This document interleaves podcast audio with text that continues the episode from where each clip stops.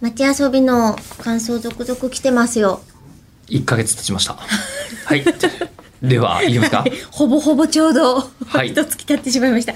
あの、私もですね、あれでした。あの、始発で当日乗って、はいはいはいはいやってきて、で始発だったっていうのが、結構早めのイベントが、今回、あの、一本目だったんですよ、稼働が。そうですね。あの、街遊びのその、クライマックスランと言われる、割といろんなことをやってるのは、2日間に収益され、えーはい集約されていて、ておりまして初日の朝の方に、エリコさんのイベントはあったと。そうなんです。あの、朝入りで準備をして、で、え、こんなに準備の時間かかるの？っていうふうに思ってたんですけど、あの、お衣装を今回着着ましょうっていうことで、ほうほうほう。で、その、えっ、と、お衣装に着替えたりとかっていうものの時間を取るために、実際にね、イベントは13時ぐらいからだったんです。うんうんうんなんですけど、しっかり準備しましょうねっていうことで、えー結構早めの入りだったんですが、何をやったかというと、和木さんが書いてくださっております。はい。今回街遊びで来れてよかったと一番強く思ったのが、中村さんがアズールレーンとのコラボで作られた淡いの浴衣をお召しになられて登場した時でした。あ、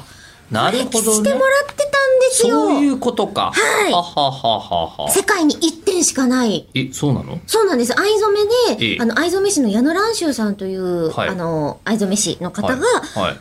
一点だけ作ってくださった、すごい。矢野蘭州さん。はい。なんか、ブリーチの敵キャラみたいな。いやいやいや。矢野蘭州さん。が作ってくださった、あの、蘭州さんの蘭は藍染めの藍という字で、ますますブリーチ感が。州は秀でるという字なんですけれども、中村さんの和装を生で見たのはおそらく京都以来となりました。職人さんの一点物の浴衣。生地の白、あのーえっと、面に染めているんですけど、え濃い愛が涼しげで、それを着こなしている姿に改めて惚れ惚れとしていました。淡いのセンスをはじめ、各小物も中村さんによく合っていました。うん。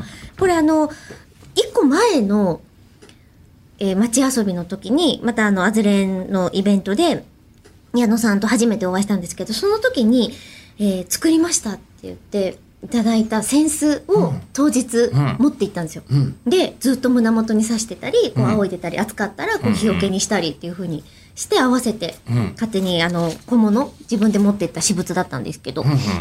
ね、えー壇上で偉い人におねだりしていましたが、今後もイベントなどでその浴衣姿見られることを願っておりますと言ってくださっております。え、もらったの？あの、これは展示物として、ねアズルレンさん側で、ええまあ、ええあの、いろんなところで見ていただけるようにするってなってるんですけど、もう一点作ってくださる。え、本当に？あら。本当に。じゃあ。今、今まさに矢野さんが作ってええ。くださっているところなので、ナウ作ってらっしゃるんですか？そうなんです。え、じゃあこの夏どこかで来たりする？に、あの、着られるように、おえ納めしますねって言ってくれて、あら。すごくない？すごいのは、ねだり力？